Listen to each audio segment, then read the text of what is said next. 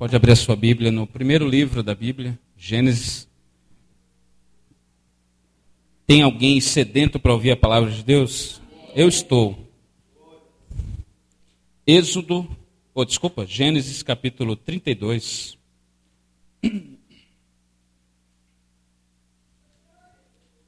Irmãos, eu estava numa grande luta, estava labutando com Deus,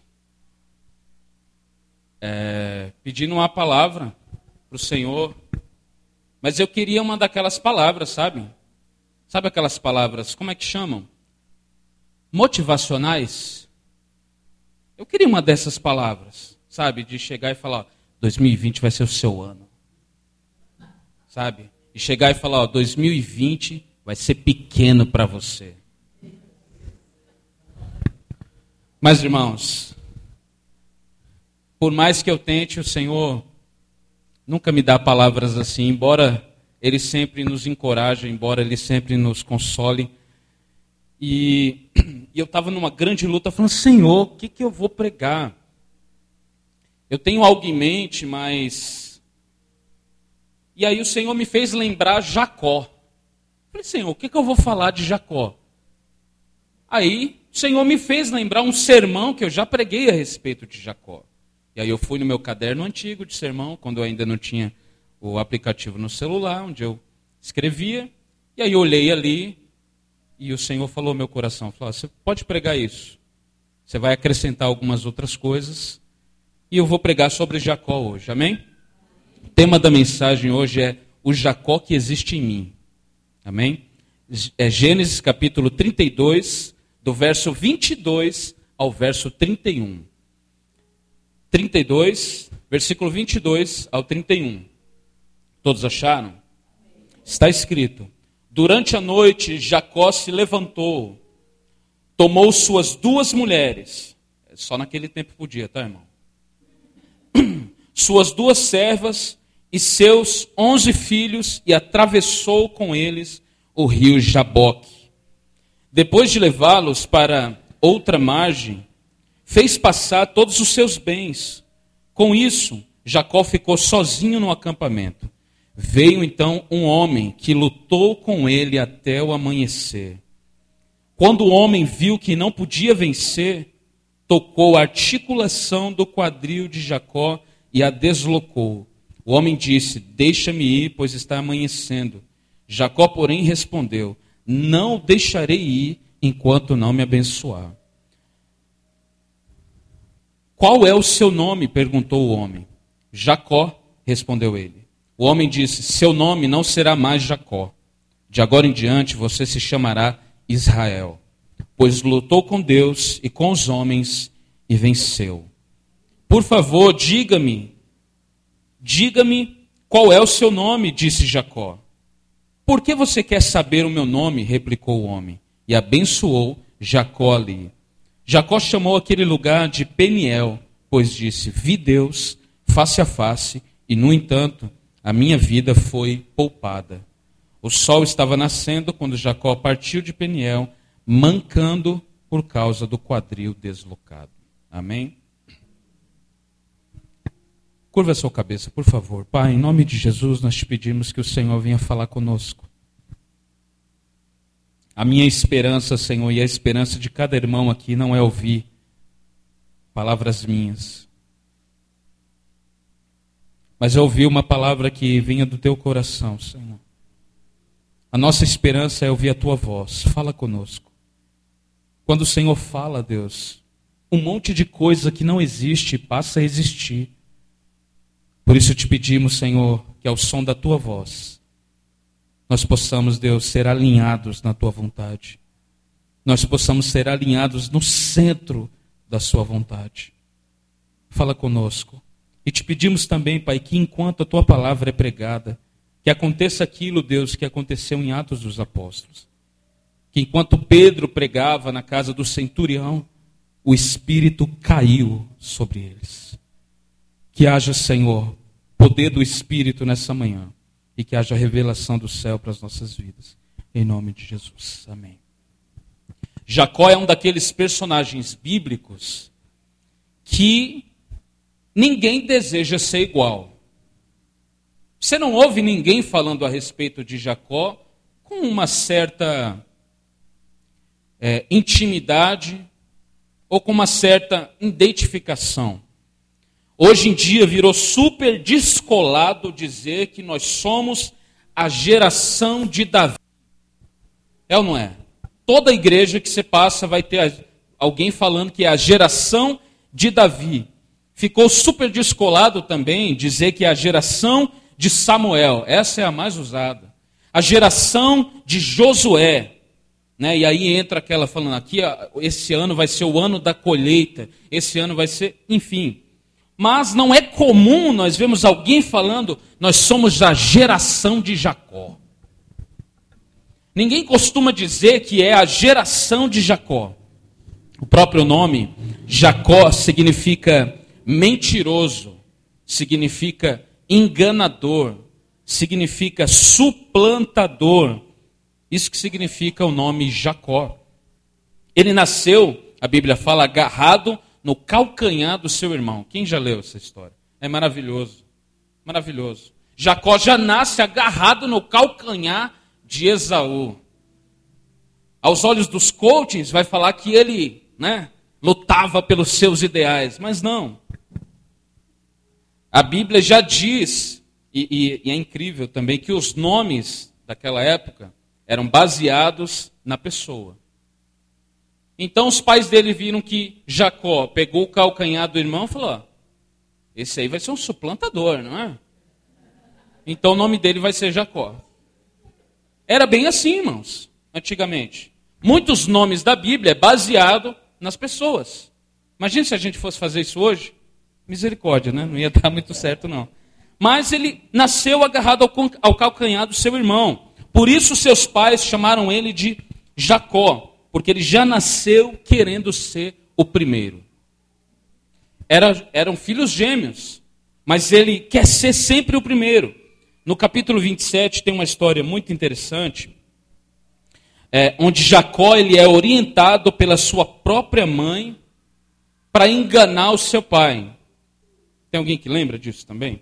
Jacó, ele engana o seu pai Isaac, que já estava muito velho e estava praticamente cego, conseguia, não conseguia enxergar muito bem. E ele se fez passar por Esaú, e quando Isaac pensava estar abençoando Esaú, ele estava abençoando Jacó. Jacó se vestiu de Esaú, vestiu as roupas de Esaú, colocou ali os pelos que a sua mãe matou, o cabrito, colocou os pelos, porque Esaú era um pouco Tony Ramos, colocou os pelos, os pelos dele ali, para ele parecer Esaú. E ele se fez de Esaú, mas Isaac estava abençoando Jacó.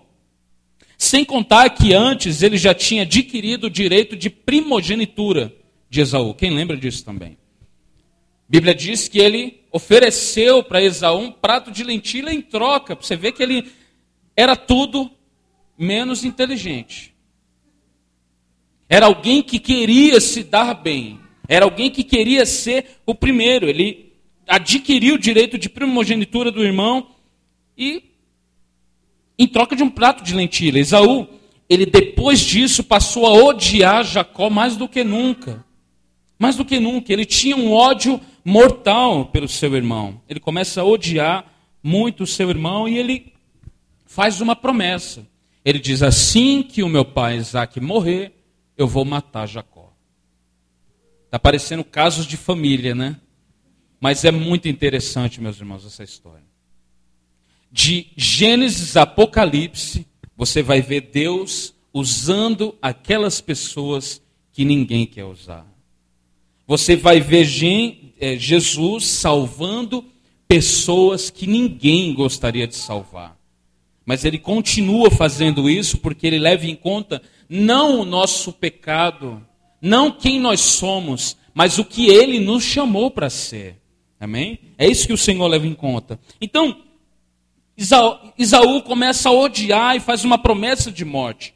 Depois disso, Jacó ele se torna um viajante. Ele começa a viajar. E o próprio Isaac diz para ele ir para a casa de Labão. Vai para lá, para a casa de Labão, ele começa a ser um, um viajante e a Bíblia diz que ele foge de todo mundo. Jacó começa fugindo, primeiro, de Deus. Depois, Jacó foge de Esaú. E depois, um pouco mais adiante, Jacó foge de Labão. Ele começa a fugir. Ele está cansado de fugir, de tentar ser quem ele não é. E agora, no texto que nós lemos, ele está voltando para a sua terra. Ele está voltando para o lugar da sua origem, para a terra. E ele fica sabendo que o seu irmão está vindo em direção dele, nada mais, nada menos, com 400 homens para o matar. E o natural de Jacó é sentir medo. Ele sente medo. Ele sente muito medo. E o que, que ele faz quando ele sente medo? Ele manda mensageiros na frente dele e fala: Ó, meu irmão está vindo em direção, em minha direção para me matar, mas vocês vão, vão antes de mim, vão na frente e leva presentes para ele. Leva um monte de presentes para ele. Né? Por quê? O que, que Jacó tinha em mente? Ele sente tanto medo que ele manda os mensageiros com presentes para quê? Para tentar aplacar a ira do irmão. Ele quer tentar aplacar a ira do irmão, ele quer dar presentes em troca do perdão. Poderia aplicar isso aqui e contextualizar para os nossos dias, mas o irmão já entendeu, eu creio. Esse é o contexto do texto que nós lemos aqui. É isso que aconteceu antes e é o que está acontecendo agora. Eu queria, antes de ressaltar algumas coisas do texto, começar a aplicar algo aqui. Quantas vezes nós não agimos assim como Jacó? Quantas vezes nós não fugimos ou tentamos fugir do propósito que Deus estabeleceu para as nossas vidas? Eu fui um desses que tentei fugir, mas alguém aqui tentou fugir? Aonde você terminou? No centro da vontade dele. Quantas vezes nós tentamos fugir do que Deus tem para nós? Quantas vezes nós tentamos ser o que nós não somos? Ou tentar ser quem nós não somos? Muitas vezes nós fazemos isso. E será que ao olhar para nós mesmos hoje, aqui nesse dia, para o nosso coração, nós vamos ver mais de Cristo em nós ou mais de Jacó em nós? Será que nós podemos fazer esse exercício? A Bíblia diz que quando Jacó chegou no vale de Jaboque, ele fez passar toda a sua família, primeiro, porque é isso que um homem faz. Ele faz passar primeiro a sua família, ele garante que a sua família vai passar em segurança, que os seus filhos vai passar em segurança, que a sua esposa vai passar em segurança. E ele faz atravessar todos eles. E a Bíblia diz que ele ficou só. E quando ele ficou só, apareceu um homem e a história de Gênesis é tão interessante que não tem os detalhes, não é muito detalhado. Apenas diz que um homem apareceu e eles começaram a lutar. Não tem uma introdução, sabe? Não tem aquela tela antes do MMA que os dois ficam assim e fica passando a história um do outro. Eles apenas começam a lutar. Jacó lutou com aquele que a Bíblia chama de homem. E o que é esse homem? Se trata aqui de uma epifania. O que, é uma epifania? Na teologia nós chamamos de uma aparição de Deus. É uma aparição de Deus. Muitos estudiosos, inclusive reformados, acreditam que é Jesus. Acreditam que é Jesus aqui. Eu não posso afirmar que é Jesus, mas eu sei que é Deus. Jesus é. E esse homem aparece né, esse homem, esse anjo, esse Deus aparece para Jacó e Jacó começa a lutar com aquele homem. E o mais interessante é que ele luta e nós muitas vezes temos uma ideia errada de luta. Qual a ideia que nós temos de luta na nossa mente? É a luta da, da adolescência. Não é, Michael? Qual era a luta da adolescência? Vem aqui e a gente pega o cara aqui. A gente pensa, a gente tem uma ideia errada de luta principalmente essa luta aqui. Primeiro, você que está se perguntando, como assim Jacó lutou com Deus? A gente vai chegar lá, tá, irmãos? Mas Jacó, é essa luta que a gente tem na mente. De alguém, né, segurando o pescoço do outro, né, de alguém batendo no outro, mas existe algo na Bíblia que revela muito mais como é que foi essa luta. Detalhe, revela em detalhe um pouco mais detalhada, né? E, e sempre que a gente pensa nessa questão da luta, a gente fica um pouco confuso, porque é Deus que está lutando com Jacó. E a Bíblia fala que Jacó venceu a luta. A Bíblia chama Jacó de vitorioso, de príncipe, porque ele lutou com os homens, lutou com Deus e venceu. Como assim? Nós, monergistas, como assim? Lutou com Deus e venceu. O Senhor devia fulminá-lo ali. Como que ele pode vencer? Oséias, o profeta Oséias vai explicar um pouco melhor como foi essa luta. Abre aí, Oséias capítulo 12, verso 3 e 4. Ou melhor, se você não quiser abrir, eu já falo que a gente vai continuando. A Bíblia diz assim, Oséias capítulo 2, verso 3 e 4. Ainda na frente, Jacó agarrou o calcanhar do seu irmão quando se tornou, e quando se tornou homem, lutou com Deus. Sim, lutou com o anjo e venceu. E aí ele detalha um pouco mais. Chorou e suplicou-lhe que o abençoasse. Ali em Betel encontrou Deus e Deus falou com ele. É interessante isso, não é? Oséias, o profeta Oséias, ele dá um pouco mais de detalhes. Ele fala que Jacó lutou com Deus e venceu, mas ele lutou chorando e suplicando para que o abençoasse. A Bíblia em Gênesis não deixa claro esse detalhe que é nos dado em Oséias. Mas Oséias diz que ele lutou em lágrimas e súplicas. Aqui nós podemos entender que essa luta foi com lágrimas e súplicas. Não é uma luta de igual para igual. Não é uma luta que o outro se olha e fala, ó, com ele eu posso, ou com ele eu posso, eu vou, eu caio dentro. Mas é uma luta que só se vence em lágrimas, só se vence em súplicas. Todo cristão devia lutar assim com Deus, às vezes. Todo cristão devia lutar com Deus assim. Todo cristão. O desespero de Jacó fez com que ele abraçasse a Deus com todas as forças.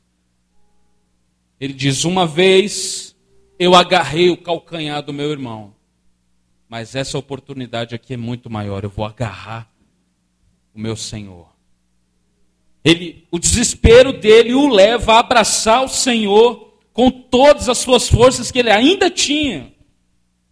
E eu quero aplicar algo aqui ao seu coração. Quanto tempo faz que você não luta com Deus em oração? 2019 foi um ano que você lutou com Deus em oração? Não, pastor, eu orei muito. Eu orei, eu orei, eu orei pedindo para Deus coisas, eu orei para Deus fazer algumas coisas para mim. Eu, eu não estou falando disso. Eu estou falando sobre uma luta com Deus em oração, por exemplo, para vencer um certo pecado. Quanto tempo faz que você não luta com Deus em oração para vencer um pecado? Por uma unção que talvez você perdeu no caminho. Quanto tempo faz que você não luta em oração? Porque o seu coração se encontra frio. Porque você não tem mais o brilho no olhar que você tinha diante de Deus. Porque a vida cristã se tornou monótona para você. Quanto tempo faz que você não luta em oração? Por um chamado, talvez, que não faz mais arder o seu coração. Quanto tempo faz, irmão? Eu estou olhando para vocês aqui. A maioria de vocês, se não todos, tem o chamado de Deus. Quanto tempo faz que você não chora por isso? Quanto tempo faz que você, por não chorar, lutou com Deus, dizendo: Me dá lágrimas, Senhor. Eu preciso de lágrimas. Jacó lutou com Deus em oração, em lágrimas, em súplicas. Deixa eu te dizer uma coisa: Deus procura homens como Jacó. Deus procura crentes como Jacó, crentes como Gideão. A Bíblia diz que Gideão está malhando trigo no lagar, o anjo aparece para ele e diz: Gideão, varão valoroso, o Senhor é contigo. Qualquer crente de hoje falaria: Amém, obrigado, Deus abençoe você também. Mas Gideão fala: Se o Senhor é comigo, por que, que eu estou vivendo isso daqui? Se o Senhor é comigo, porque aonde eu planto o inimigo colhe. Se o Senhor é comigo, por que será que os inimigos, os filisteus, vêm e roubam tudo que nós plantamos? Gideão está falando que Deus não é fiel? Não! Mas ele está lutando com Deus em oração. Ele está lutando com Deus em súplica. Se o Senhor é comigo, eu quero ver os milagres acontecendo. Se o Senhor é comigo, eu quero ter um coração que arde pelo meu Senhor. Se o Senhor é comigo, eu quero ver a minha família transformada. Se o Senhor é comigo, eu quero ver o meu casamento transformado. Se o Senhor é comigo, eu quero ver a minha vida de oração transformada. Lutar com Deus não é estar de igual a igual com Deus, mas é você lutar com súplica, lutar com oração. Não há nada mais triste do que um crente conformado. Pior coisa que tem. O Gilson estava falando aqui a respeito das metas, das coisas que as pessoas fazem. Eu fico maravilhado vendo crentes falando que morreria por Jesus, por exemplo. Eu morreria por Jesus. Você não consegue ir no culto de domingo. Por que, que você morreria por Cristo?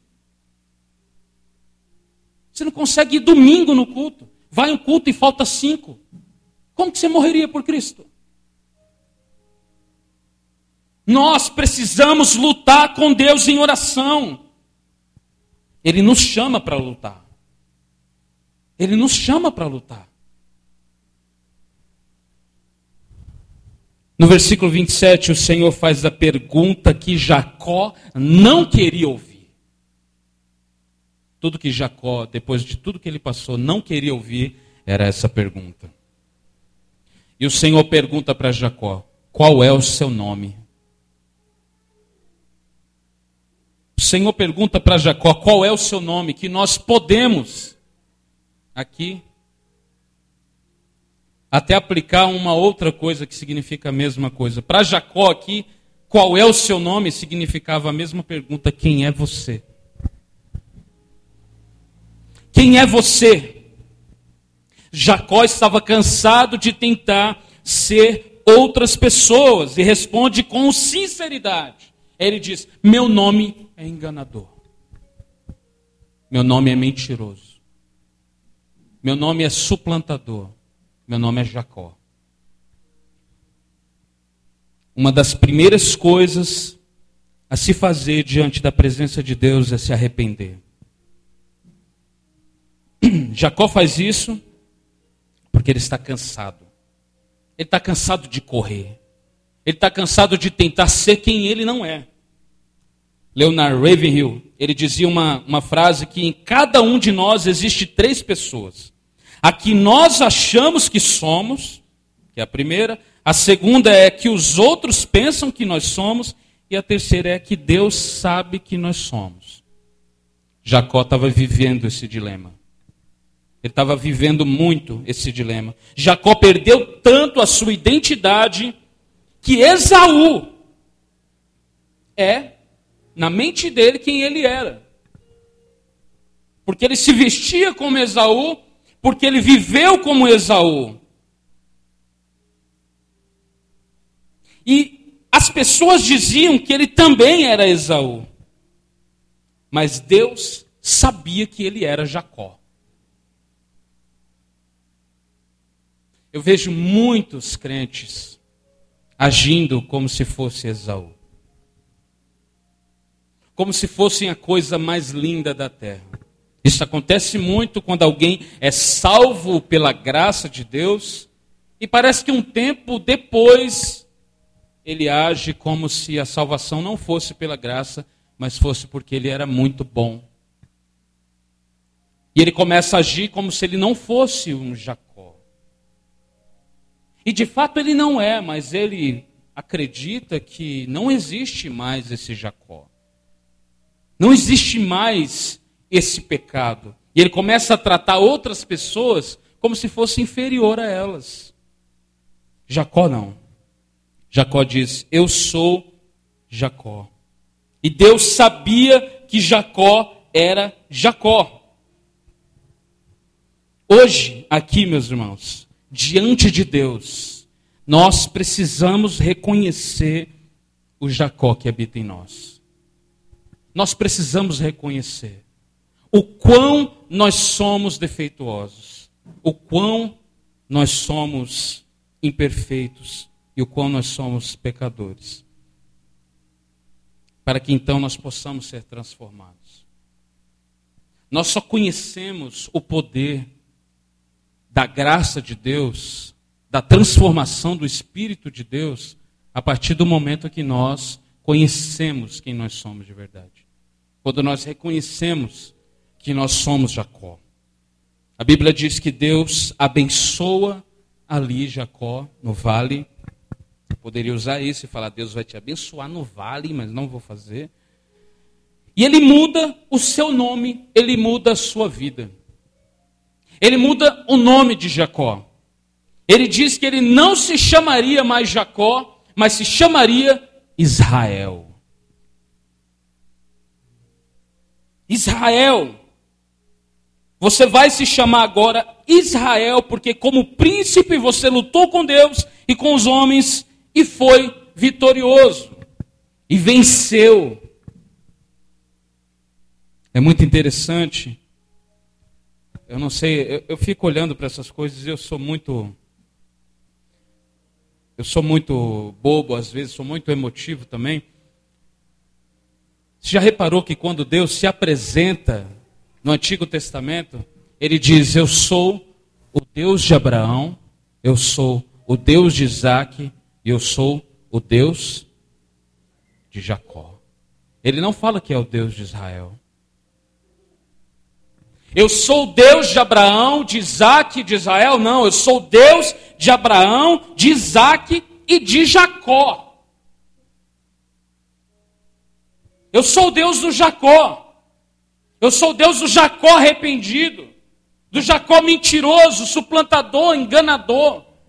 Mas que aquele dia eu mudei a história dele. Eu sou Deus de Jacó. Quantos Jacós transformados nós temos aqui hoje?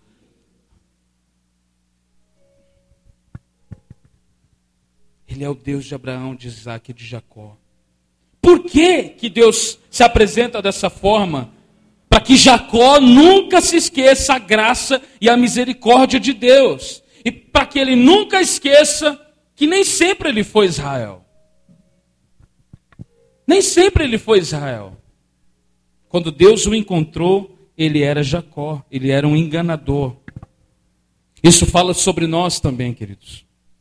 Nós nunca devemos esquecer o que Deus fez por nós. Nunca devemos esquecer o quão Deus tem sido bom conosco. Olha para esse ano. Olha para tudo que Deus fez na sua vida. Olha para quantos livramentos Ele te deu. Você consegue hoje olhar, fazer esse exercício mental e reconhecer que sem Ele você não é nada. Reconhecer que sem a graça dele você não é nada. Nós somos Israel hoje. Nós hoje, graças a Deus, somos Israel. Mas há um Jacó em nós que precisa morrer todo dia. Há um Jacó em nós que nós precisamos matar todo dia. E nós fazemos isso lutando com Deus em oração. Lutando com Deus com súplicas, com lágrimas. Eu gosto muito da cena de um filme chamado Você Acredita? em que um bandido chamado criminal ele foi evangelizado pelo irmão, que também era bandido e se converteu. Depois dele ver o irmão morrer, depois dele levar um tiro também, ele está no corredor de um hospital e um policial e vem e fala com ele com uma prancheta e fala: Você é o homem conhecido como criminal? E aí o filme dá aquela parada e ele olha com lágrima no olho e fala: Eu era. Eu era. Eu era, eu era o Jacó. Eu era o enganador, eu era o mentiroso, eu era o pecador não arrependido. Eu era, mas hoje eu não sou mais. Hoje eu sou nova criatura em Cristo Jesus. Nova criação eu sou. Meus irmãos, esse sermão, sim, ele fala de gratidão, ele fala de graça, ele fala de misericórdia, ele fala sobre pecado, ele fala sobre o nosso Jacó interior, mas não se trata apenas disso. Não se trata apenas disso. Eu aprendi com Charles Spurgeon que se Jesus, se Cristo não está no seu sermão, você pode jogar o seu sermão no lixo.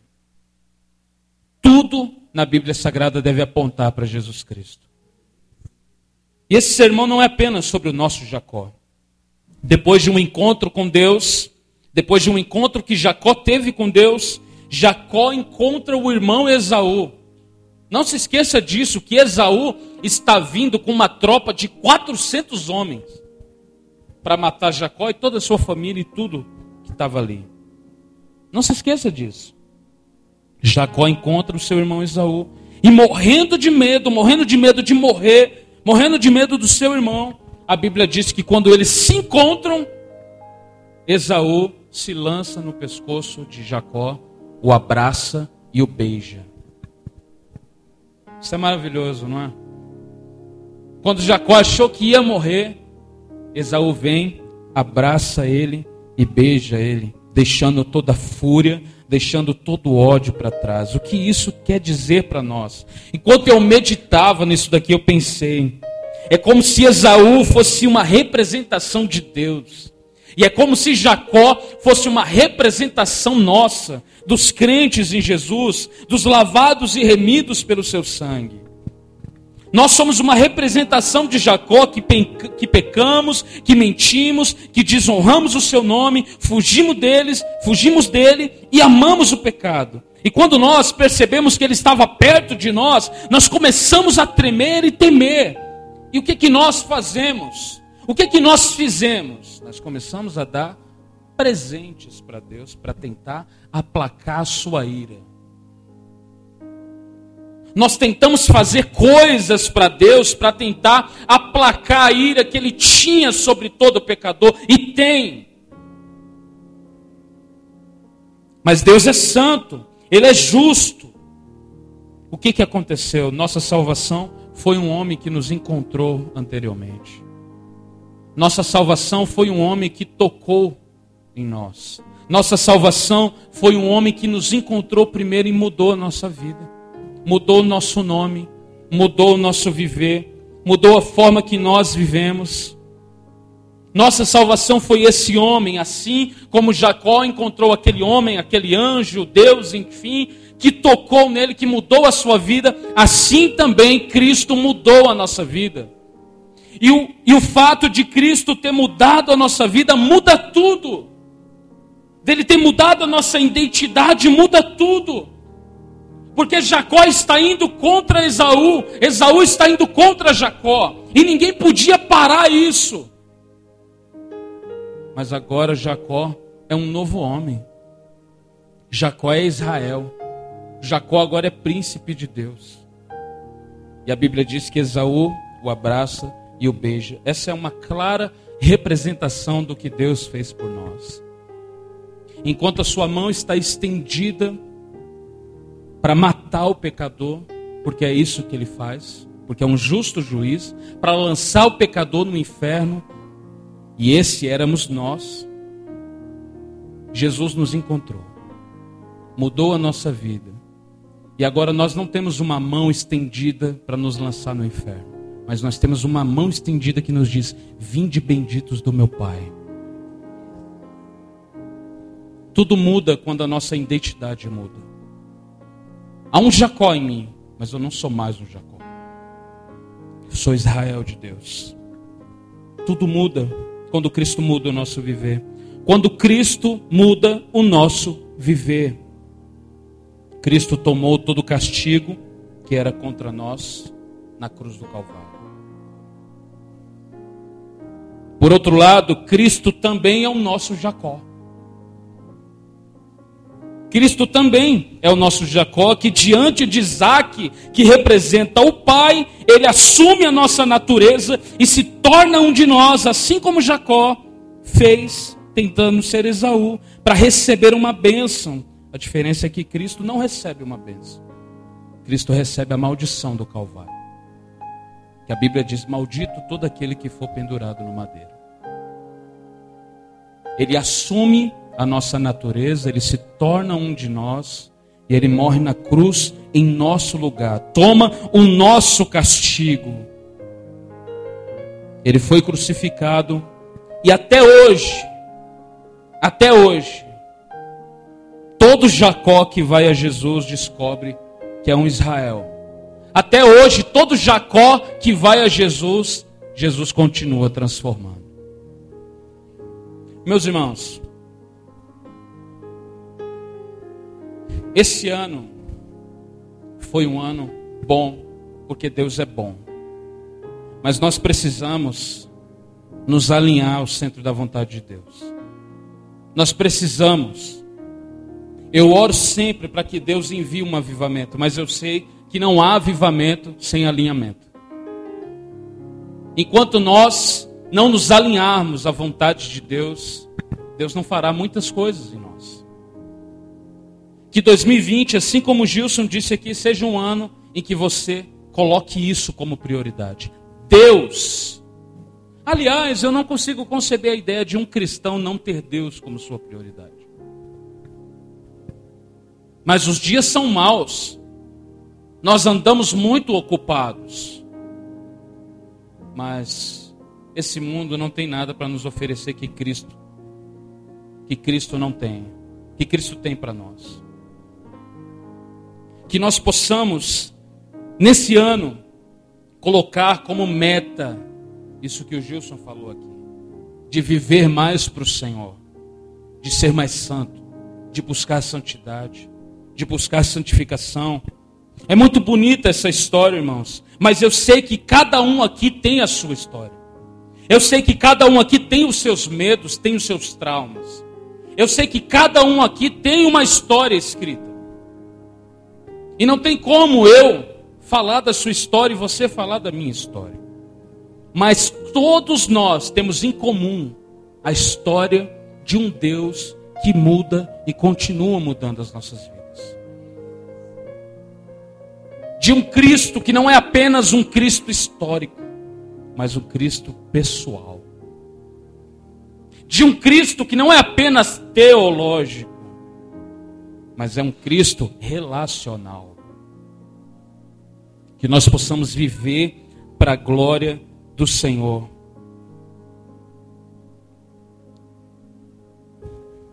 Pode ficar de pé no seu lugar.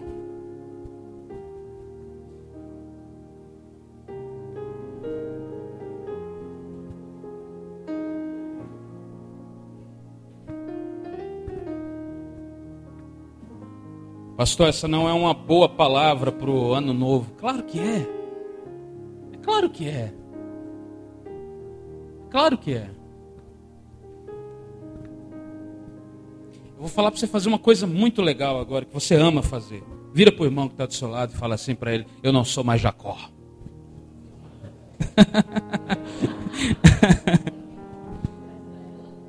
pastor, acabou com o ano novo agora, pastor. Cada um aqui tem uma história, tem a sua história, e eu tenho certeza que tem histórias nem tão bonitas. Cada um pode falar das suas mazelas, das suas dores aqui, mas eu quero te dizer que o Deus que mudou a vida de Jacó continua mudando hoje. Continua mudando hoje. Ele tem me mudado todo dia. Ele tem mudado as nossas vidas todo dia. Você consegue hoje olhar para você e ver o quanto você mudou? É claro que você vai olhar, ó, oh, pastor, preciso melhorar. Todos nós precisamos, mas você consegue observar o quão, o, o quão Cristo trabalhou em você. Essa obra não está completa, mas ela vai se completar. A Bíblia diz: aquele que começou a boa obra, ele é fiel e justo para terminar até o dia de Jesus Cristo. Ele começou a boa obra em nós. Eu já falei com minha esposa, já, ó, esse ano a gente vai ser um ano que a gente vai ficar mais cheio do Espírito. Né, amor? Vai ficar mais cheio do Espírito. Pastor, isso é um. É claro. Eu quero ficar mais cheio do Espírito. Tem alguém que quer? Eu quero. Quem aqui é batizado no Espírito? Todos nós, porque nascemos de novo. Amém, irmãos? Amém. Batismo no Espírito Santo é novo nascimento. Agora, enchimentos com o Espírito Santo precisam voltar a acontecer. Por que, que não acontece muito?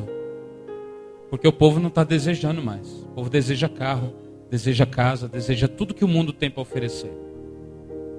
Mas parece que aqueles anos dourados da igreja parece que nós precisamos desejar o Senhor acima de todas as coisas. Há um Jacó em mim, mas Deus me chama para ser Israel. Deus te chama para ser Israel. Eu sou nova criatura. Você é nova criatura. Irmãos, todos nós aqui podemos testemunhar do que Deus tem feito nas nossas vidas. Todos nós. E eu quero falar algo se tem alguém aqui que sente que tudo isso que eu falei ainda não aconteceu na sua vida, pastor, eu acho que eu ainda não sou nova criatura. Não importa quanto ano de igreja você tem. Não importa. Tem gente que tem 20 anos, 30 anos, 10 anos, 5 anos de igreja, mas não nasceu de novo. Só se apropriou de uma nova religião, um novo pensamento, um novo conjunto de regras. Novo nascimento é muito mais do que ir à igreja domingo. Se você está aqui hoje, eu quero te dizer que Jesus continua mudando vidas. E Ele pode mudar a sua vida também. Ele pode mudar você também. Você pode me procurar no final para a gente conversar. Uma coisa que aconteceu com Jacó, e eu vou terminar agora. Uma coisa que aconteceu com Jacó naquele dia, sabe o que foi? O anjo Deus, Jesus, enfim, tocou. E aqui chamou de quadril, mas é um nervo da coxa. Inclusive, os judeus não comem é, carnes assim por causa disso. E ele tocou o nervo da coxa de Jacó, e Jacó passou a andar mancando. A Bíblia diz que quando acabou tudo, Jacó saiu dali mancando. Eu quero sair mancando daqui hoje. Quem quer? Os irmãos. É. Ele tocou e Jacó saiu mancando, porque ele deslocou o nervo da sua coxa. Até hoje, também, todo Jacó que é transformado não anda da mesma forma. Da mesma forma, você não tem que andar da mesma forma. Se você é um crente em Jesus, transformado em Jesus, o seu modo de viver deve ser diferente do que as pessoas lá fora. Qual é a sua diferença? Quem é você? Qual é o seu nome hoje? Você deve andar de uma outra forma. Que 2020 nós possamos buscar mais o Senhor, irmãos. Possamos viver mais para o Senhor, andar mais como Jesus. Essa, essa é a minha oração nesse dia. Feche seus olhos.